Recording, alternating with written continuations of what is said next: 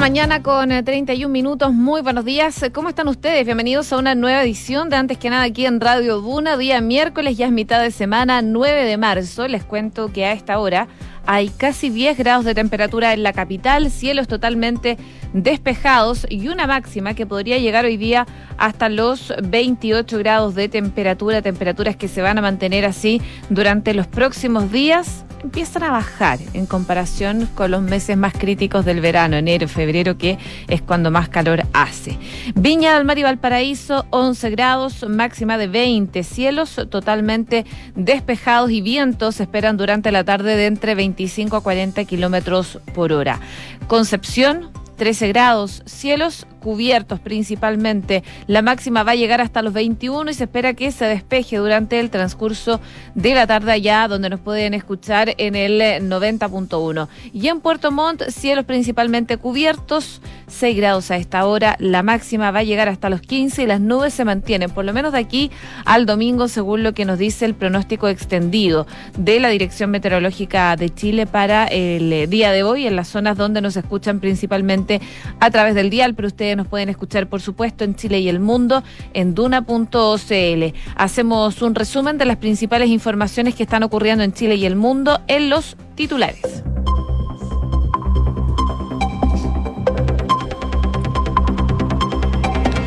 Una masiva marcha desbordó la Alameda en el Día Internacional de la Mujer. La manifestación, con la participación de miles de mujeres y movimientos feministas, culminó con un acto en el sector de Plaza Los Héroes. La futura primera dama Irina Caramanos y varias ministras del gabinete del presidente electo Gabriel Boric participaron de esta actividad. El futuro gobierno de Gabriel Boric fijó topes de sueldo y amplió las restricciones para contratación de parientes. De esta manera se va a restringir desde el tercero hasta el cuarto grado de consanguinidad cuando se trate de parientes de ministros o subsecretarios. La norma incluye a convivientes civiles. El Senado respaldó la el último estado de excepción en la macrozona sur solicitado por el gobierno. Ahora va a regir hasta el 26 de marzo. Es la décima prórroga que pide el presidente al Congreso y es justo tres días antes de que asuma el nuevo mandatario.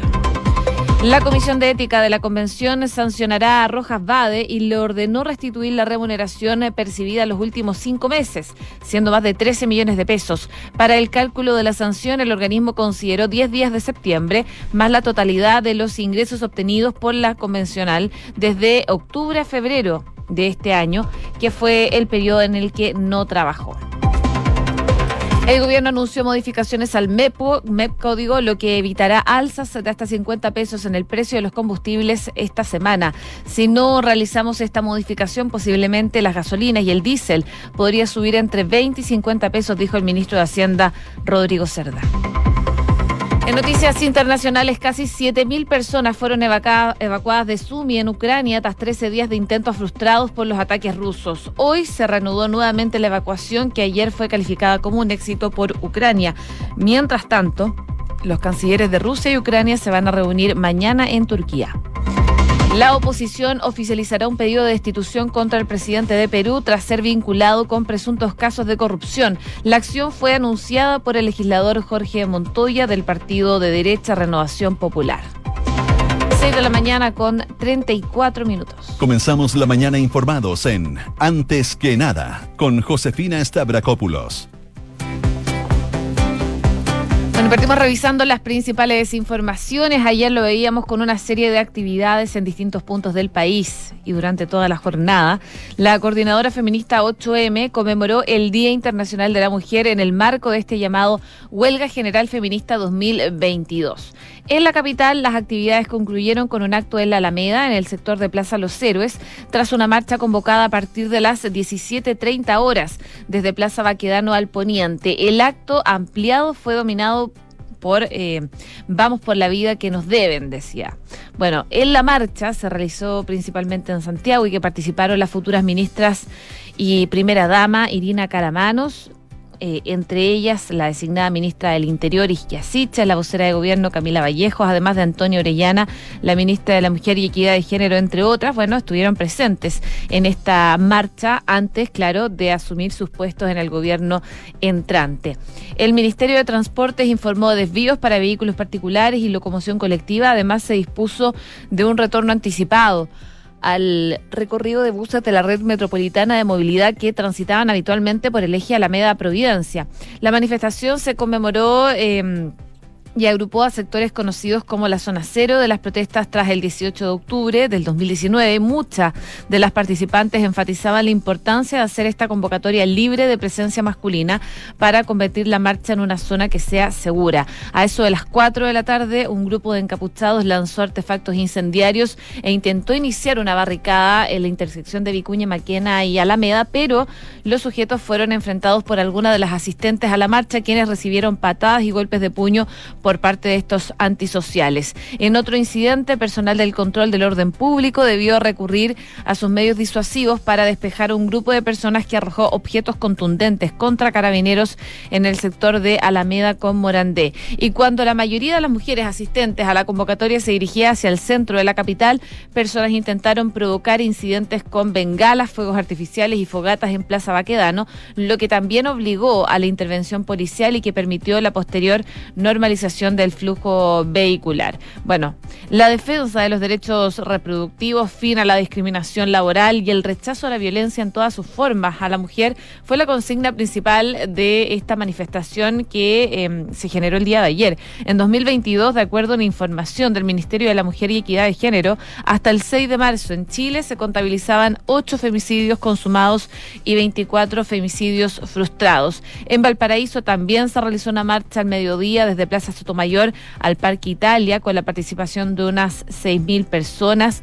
Temprano el movimiento Ucamau irrumpió el tránsito en Alameda con General Velázquez en marcha hasta la moneda. También activistas del agua en la zona de Petorca y otras organizaciones sociales se congregaron a las afueras del Ministerio de las Culturas y así. Fue una marcha que se generó el día de ayer. Eh, multitudinaria, pero que también fue muy pacífica, a excepción de casos aislados de eh, personas externas que generaron disturbios y que Carabineros finalmente lo controló para que esta marcha siguiera su curso natural y como se había planeado. 6 de la mañana con 38 minutos. Estás en Antes que nada con Josefina Stavrakopoulos. Duna 89.7. Vamos al Congreso porque tras una nueva solicitud ingresada por el presidente Sebastián Piñera y a tres días de que finalice su mandato, Ayer el Senado aprobó una nueva prórroga del estado de excepción constitucional de emergencia que rige la macrozona sur ya desde octubre pasado y que fue impulsada por la actual administración. Esta medida abarca las provincias, como sabemos, de Biobío y Arauco en la región del Biobío y las provincias de Cautín y Mayeco en la Araucanía. Vence el viernes 11 de marzo, mismo día en que asume Gabriel Boric, por lo que durante esta semana, la semana que recién pasó, en verdad, la moneda estuvo analizando los pros y los contras de enviar un nuevo oficio para extender este estado de excepción por 15 días. Y tras inclinarse por una nueva solicitud, el lunes la Cámara de Diputados revisó este oficio, fue aprobado por 73 votos, 41 en contra y 5 abstenciones, pasando su trámite al Senado. Y allí la Cámara Alta lo visó a favor por 18 votos a favor, 15 en contra y una abstención. De esta forma, el estado de excepción de emergencia va a regir hasta el 26 de marzo, es decir, durante los primeros días del nuevo gobierno. Sin embargo, la administración entrante puede concluir la medida una vez que asuma. De hecho, el lunes, durante su intervención previa a la votación en la Cámara Baja, el ministro del Interior, Rodrigo Delgado, puntualizó en esta posibilidad. El secretario de Estado decía que en aquella oportunidad que si bien la solicitud ingresada por el Ejecutivo es para poder dejarle al próximo gobierno una herramienta, puede o no continuarla y no está obligado tampoco a continuarla ni siquiera a los 15 días. El presidente electo junto a su equipo han manifestado en ocasiones anteriores su rechazo a esta medida, al estado de emergencia en la zona. De hecho, el pasado 23 de febrero, en la novena votación de la Cámara Baja sobre la prórroga del estado de excepción, Maya Fernández y Marcelo Hernando, futuros ministros de Defensa, y de minería respectivamente votaron en contra. Aquello se suma a lo anunciado por Siches el pasado 25 de febrero, quien en la primera jornada de trabajo con los futuros subsecretarios y jefes de gabinete declaró que el presidente electo ya lo ha comunicado y que él ha definido no renovar el estado de excepción. Sin embargo, hace algunos días atrás, nuevamente Siches se refirió a esta situación y no le cerró la puerta en su totalidad a esta posibilidad de que continúe el estado de excepción por lo menos en estos 15 días que restan hasta el 26 de febrero. Ella dijo Nada está escrito en piedra. Bueno, vamos a ver cómo sigue esto, pero claro, el decreto de estado de excepción, que el viernes cumple 150 días de vigencia y entrega facultades especiales a las Fuerzas Armadas para apoyar a carabineros, fue declarado el 12 de octubre del año pasado por el presidente Piñera luego de una seguidilla de actos de violencia y de grave alteración al orden público. Y tras su declaración, la medida entró en vigencia el 13 de octubre y hasta la fecha se contabilizan 10 prórrogas. La primera fue anunciada el 26 de octubre. Bueno, vamos a ver cómo continúa, pero claro, eh, no hay nada claro en el fondo de lo que vaya a pasar con el futuro gobierno, si es que va a extender o no este estado de excepción para la macro zona sur, para las provincias eh, que les comentaba y las regiones de eh, la Araucanía y el Biobío. Pero claro, vamos a ver qué deciden finalmente cuando asuman el viernes 11 de marzo las nuevas autoridades. 6 de la mañana con 42 minutos. Estás escuchando Antes que nada con Josefina Stavrakopoulos en Duna. Revisamos también lo que está pasando con la Convención eh, Constitucional, porque hay novedades sobre todo en cuanto a la Comisión de Ética. La Comisión de Ética, Probidad, Transparencia y Prevención y Sanción de las Violencias eh, de la Convención Constitucional determinó este jueves pasado sancionar al convencional Rodrigo Rojas Vade y ordenarle que restituyera la remuneración percibida en los últimos cinco meses de los cuales sabemos no ha trabajado. Desde que en septiembre pasado revelara que él no padecía cáncer, esta enfermedad que aseguró tener y que fue pilar de su campaña para ser constituyente, Rojas Vade comunicó que renunciaba a la convención en ese entonces y dejó ir de presencialmente a esta instancia. Y si bien en un principio aseguró que donaría la totalidad de su sueldo, nunca hubo certeza de eh, que eso realmente se generara o, o, qué pasaba con ese dinero. Y así es como el convencional Eduardo Cretón de la UDI ingresó la denuncia a la Comisión de Ética una vez que fue mm, conformada en diciembre pasado para abordar este tema y el jueves dicho órgano entregó esta resolución. Lo que dice este departamento es que, teniendo especialmente presente que el daño causado a la Convención Constitucional, al Estado y la credibilidad pública eh, de esto, resulta indispensable la restitución de los ingresos percibidos por el periodo no trabajado, por lo cual se resuelve por unanimidad imponer al convencional constituyente Rodrigo Rojas Vade la medida disciplinaria alternativa de devolución al Estado de Chile los ingresos obtenidos por 10 días del mes de septiembre, restando los cinco que trabajó y la licencia presentada, y así como por los meses de octubre, noviembre, diciembre del 2021, enero y febrero del 2022. Y una vez se encuentre ejecutada la resolución final, todo lo cual ha sido aceptado por el señor Rodrigo Rojas, como consta en el certificado del secretario del comité. En los últimos cinco meses, BADE recibió por ser convencional, según la información obtenida por Transparencia, un monto cercano a los 13 millones de pesos. A dicho monto hay que sumarle los 10 días de septiembre, cuyo cálculo deberá realizar la secretaria respectiva. Esto ya que, según la resolución, solo ha justificado su inasistencia con la licencia médica por 15 días a partir del 9 de septiembre. Reconoce así que el día de su declaración ante la Fiscalía designada por el comité percibió ingresos correspondientes a la retribución o dieta mensual asignada a la función del convencional constituyente sin haber presentado los servicios respectivos para los que fue elegido. Y el pasado miércoles, el abogado de Rojas Vade, Tomás Ramírez, entregó en diálogo con T13 algunos eh, luces del destino de esos dineros. Él dijo que parte de ese sueldo ya lo ha donado, se realizaron donaciones a distintas causas, a distintas instancias donde se necesitaba un apoyo solidario. La resolución además se da a una semana de que eh, haya salido a la luz un video en donde Rojas Vade informaba que se iba a reincorporar a sus funciones en la convención, mientras que el Congreso no resolviera este proyecto para los convencionales que puedan dejar sus cargos. Si no se me permite renunciar, dijo en ese entonces, estoy obligado a retomar mis funciones. Anuncio que, claro, generó un rechazo transversal entre los restantes convencionales quienes eh, le pidieron que no volviera a la convención por el daño causado. Dicha situación motivó que Rojas Vade congelara su retorno a la espera de la votación en el Senado y en la Cámara para eh, establecer su reemplazo, algo que ya ha avanzado considerablemente en cuanto al cese de la convención, pero no eh, se ha tenido claro qué va a pasar con los reemplazos. 6 de la mañana con 46 minutos. Escuchas antes que nada con Josefina Stavrakopoulos. Duna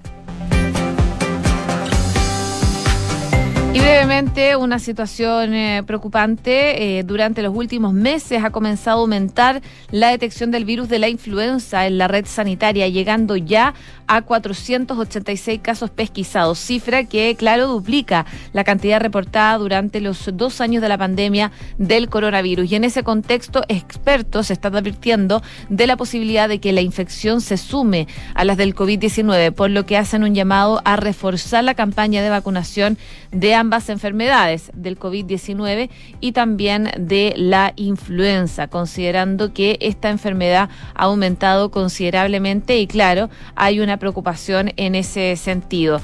En paralelo, el día de ayer se anunciaron un poco más de 10.000 casos de COVID-19. Se ha demostrado una tendencia a la baja, según los últimos datos que se han entregado por parte del eh, Ministerio de Salud. Así que dentro de todo, es una buena noticia. La idea es que sigan a la baja, que baje de estos 10.815 casos que se registraron el día de ayer. Los fallecidos durante la jornada de ayer también eran 43.260 y los casos COVID en total son 3.214.326 en la situación sanitaria que se dio a conocer durante el balance sanitario de ayer, bueno, hoy día eh, es una jornada clave porque los miércoles y los jueves se empiezan a ver los datos más certeros de lo que está pasando con la pandemia. 6 de la mañana con 47 minutos. Escuchas antes que nada con Josefina Stavrakopoulos. Duna. Y por supuesto revisamos lo que está pasando a nivel internacional con Rusia y Ucrania. Em, ambas naciones acordaron en los últimos minutos. Corredores humanitarios, las autoridades acordaron para este 14 eh, de la invasión, día 14 ya, la habilitación de seis corredores humanitarios para evacuar a ciudadanos bajo ataque para que las personas asediadas por los bombardeos rusos puedan ponerse a salvo. En la víspera, unas 7.000 personas pudieron utilizar la ruta de salida desde Sumi, ciudad cercana a la frontera con el gigante euroasiático, y los bombardeos aéreos contra esta ciudad situada a unos 350 kilómetros al noreste de Kiev que es escenario de violentos combates desde hace varios días, mataron a 21 personas, dos de ellas niños, el lunes por la noche. Según la Fiscalía Regional, claro, poco después, eh, decenas de autobuses salieron de Sumi. Eh, rumbo a localidades que están ubicadas al sureste. En otra de las ciudades más castigadas, el asedio puerto sureño Mariupol, se estimaban unas 200.000 personas, casi la mitad de los 430.000 habitantes que intentaban huir. Ucrania informó que un segundo corredor humanitario se había lanzado entre esta ciudad y eh, Zaporizhia, pero más tarde acusó a las fuerzas rusas de continuar los ataques. Este martes Rusia había anunciado un alto al fuego para dejar que los civiles de las grandes ciudades ucranianas como Kiev pudieran irse. Pero claro, la situación es bastante compleja y lo que se está viviendo es aterrador. Las autoridades rusas y de Ucrania anunciaron estos corredores humanitarios entonces y vamos a ver cómo continúa. Por lo menos el día de ayer, eh, el balance que hacen las autoridades ucranianas de estos corredores humanitarios fue bastante positiva. Pudieron salir varias personas desde... Em, localidades eh, afectadas, principalmente de Sumi, que fue el corredor que se abrió el día de ayer para que, eh, claro, las personas pudieran evacuar. Pero la situación sigue bastante crítica eh, entre Rusia y Ucrania. ahora se da a conocer la muerte de un general que pone en evidencia el problema de las comunicaciones de Moscú y avanza así también la ofensiva de Rusia en Ucrania. Ucrania, por su parte, está organizando la resistencia y se está preparando para una una guerra larga, según lo que estaban explicando el día de ayer desde Ucrania. Y también el viernes pasado despegó rumbo a Polonia un primer avión cargado con armas españolas enviadas para que los soldados ucranianos puedan luchar contra el ejército ruso. En concreto, el primer envío estaba compuesto por 1.370 lanzagranadas y 700.000 cartuchos de fusiles y ametralladoras, tal como anunció el ministro de Defensa. Un soldado ucraniano eh, puso un video en redes sociales en donde eh, se ha difundido y que posa junto a estas lanzagranadas españolas. Eh, estos lanzagranadas C-90 fabricados por una empresa en Zaragoza están preparados para ser manejados desde el hombre y cuenta con un tubo lanzado que dispara granadas desde 90 milímetros. Pero claro, es la forma que tienen de, algún, de algún modo de ayudar desde la Unión Europea, desde algunos países que ven lo que está pasando con Ucrania. Eh, países de la Unión Europea, además, aprobaron sancionar a oligarcas rusos y a tres bancos bielorrusos por este conflicto en Ucrania y es una noticia que se conoce hace algunos minutos atrás. Los países de la Unión Europea aprobaron esta imposición de nuevas sanciones en respuesta a la invasión rusa de Ucrania, entre las que incluye añadir a más oligarcas y políticos rusos a la lista negra y desconectar a tres bancos bielorrusos del sistema internacional de comunicación SWIFT. A las nuevas medidas restrictivas adoptadas hoy por los representantes permanentes de los 27 se suma también sanciones dirigidas al sector marítimo, según lo que aclaran en la cuenta de las criptomonedas y contempla la lista de tecnologías y bienes que no se pueden exportar, según lo que informó la presidencia francesa en su cuenta oficial de Twitter. Así que son novedades respecto de lo que está pasando en este conflicto de Rusia y Ucrania. 6 de la mañana con 52 minutos. Cifras, mercados, empresas. Las principales noticias económicas están en Antes que nada. La prensa económica destaca los precios internacionales del petróleo que no paran de subir en medio de la guerra de Ucrania y se instalaron en máximos de 14 años en una jornada marcada por la decisión de Estados Unidos y Reino Unido de prohibir las importaciones de energía y otros productos desde Rusia, el segundo mayor productor de crudo del mundo. Según lo que dijo Biden en su declaración en la Casa Blanca es que este anuncio que hace Estados Unidos va apuntando a la arteria principal de la economía rusa. Estamos eh, prohibiendo todas las importaciones de petróleo, gas y energía. Ya no se aceptará en los puertos estadounidenses y el pueblo estadounidense aceptará otro poderoso golpe a la maquinaria de guerra de Vladimir Putin. En 2021, el 8% de las importaciones totales del petróleo y productos refinados a Estados Unidos provino desde Rusia, muy por debajo de lo que ocurre en la Unión Europea, donde Rusia es el principal exportador del crudo en la zona. Eh, durante la noche, el crudo Brent de eh, refinencia para Europa subía eh, 4,86% hacia los 129,2 dólares por barril, lo que supone su mayor nivel desde el pasado julio del 2008. Con este resultado, el crudo de refinencia se mm, de referencia, digo, para Europa, acumula un alza cercana a los 27,9% en lo que va de marzo. El WTI, de referencia también para Estados Unidos y Chile, anotó un incremento de 3,6% y el barril alcanza los 123,7 dólares, su nivel también más alto desde julio del año 2008. Son las consecuencias que está generando esta guerra. Y también la escalada alcista del petróleo no se detiene, el gas llegó a nivel histórico con alzas récord, como les comentaba, y esto estos aumentos eh, probablemente van a tener repercusiones en Chile, principalmente en el alza de los combustibles durante esta misma semana, elevando los precios de las bencinas entre 20 y 50 pesos. Para evitar esa situación es que Hacienda tuvo que modificar los parámetros con los que se fija el mecanismo de estabilización de los precios del combustible, ya que la fuerte y abrupta alza que ha tenido el petróleo dejó sin margen de acción al MEPCO y por ello el gobierno tuvo que hacer frente a estos movimientos. ¿Por qué sucede esto? El MEPCO eh, funciona a través de una banda que se calcula con una serie de precios de mm, referencia al petróleo, donde se considera precio pesado, eh, futuro, márgenes de refinación y lo que da un precio de referencia. Y ese precio se mueve en una banda que tiene una flexibilidad del 5% hacia arriba o hacia abajo. Y con ello el alza o la baja del precio no puede ser superior al 6,7 pesos por litro. Si el precio del petróleo se sale de esa banda, el alza eh, o a la baja es mayor al 6,7. Y eso fue lo que pasó ahora con esta fuerte escalada de los precios del petróleo y por ello el gobierno tuvo que mover los parámetros de referencia para frenar el incremento y que el precio volviera a una banda con el que opera el MEPCO.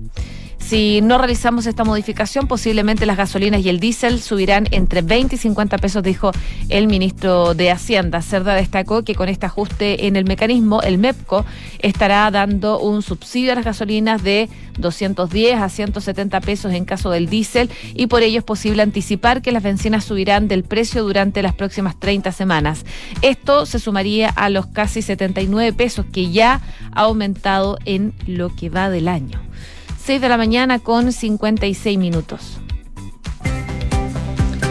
A esta hora en Santiago las temperaturas se están marcando 10 grados de temperatura y la máxima va a llegar hasta los 28 el día de hoy. Y les cuento que sabías que puedes comprar de forma anticipada los servicios funerarios de María Ayuda. Entrégale a tu familia la tranquilidad que necesitan y estarás apoyando a cientos de niños de la Fundación María Ayuda. Convierte el dolor en un acto de amor. Cotiza y compra en www.funerariamariaayuda.com .cl. Y maneja tranquilo con Consorcio. Contrata tu seguro de auto con asistencia 24-7, protección ante robos, daños a terceros y reparación in situ dentro del país. Y si lo haces antes del 25 de marzo, puedes llevar tu swap 2022 sin costo. Cotiza y contrata 100% online en consorcio.cl. Bien a continuación, Duna en punto junto a Rodrigo Álvarez. Sigan el 89.7.